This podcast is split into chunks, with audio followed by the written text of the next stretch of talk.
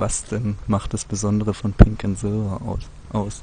Ja, also ähm, das, was wir jetzt hier praktizieren, äh, sozusagen ist eine Mischung aus Radical Cheerleading nennt sich das. Das gibt es auch in mehreren Ländern. Ich denke mal vorwiegend USA und England, wo wir das jetzt her kennen. Und das heißt ähm, quasi Cheerleading, wie man das kennt vom American Football, einfach zu integrieren in linken Protest ähm, darüber einfach gute Stimmung zu schaffen, schöne Bilder zu machen und andererseits ähm, auch die Polizei ein bisschen zu verwirren und ihnen nicht die Bilder zu geben, die sie kennen, nämlich ähm, schwarz vermummte, sondern ähm, einfach Leute, die in schillernden Kostümen unterwegs sind, eben in anderen Farben und ähm, ja, was sie durchaus erstmal irritiert.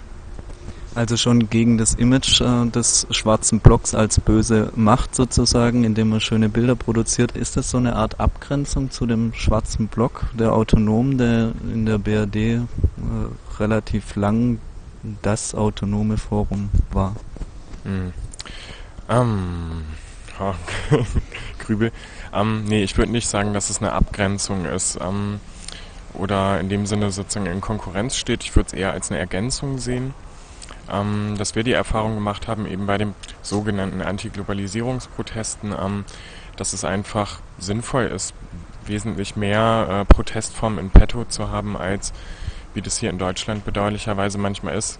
Einfach sozusagen den schwarzen Block, der überaus berechenbar ist und heutzutage einfach auch ähm, oftmals einfach nicht mehr durchsetzbar. Und ähm, ja, und was wir an dieser Pink and Silver Idee so attraktiv finden, ist, dass wir das Gefühl haben, dass sie sowohl nach außen als auch für die Aktivistin selbst äh, eine unheimliche Ausstrahlung hat.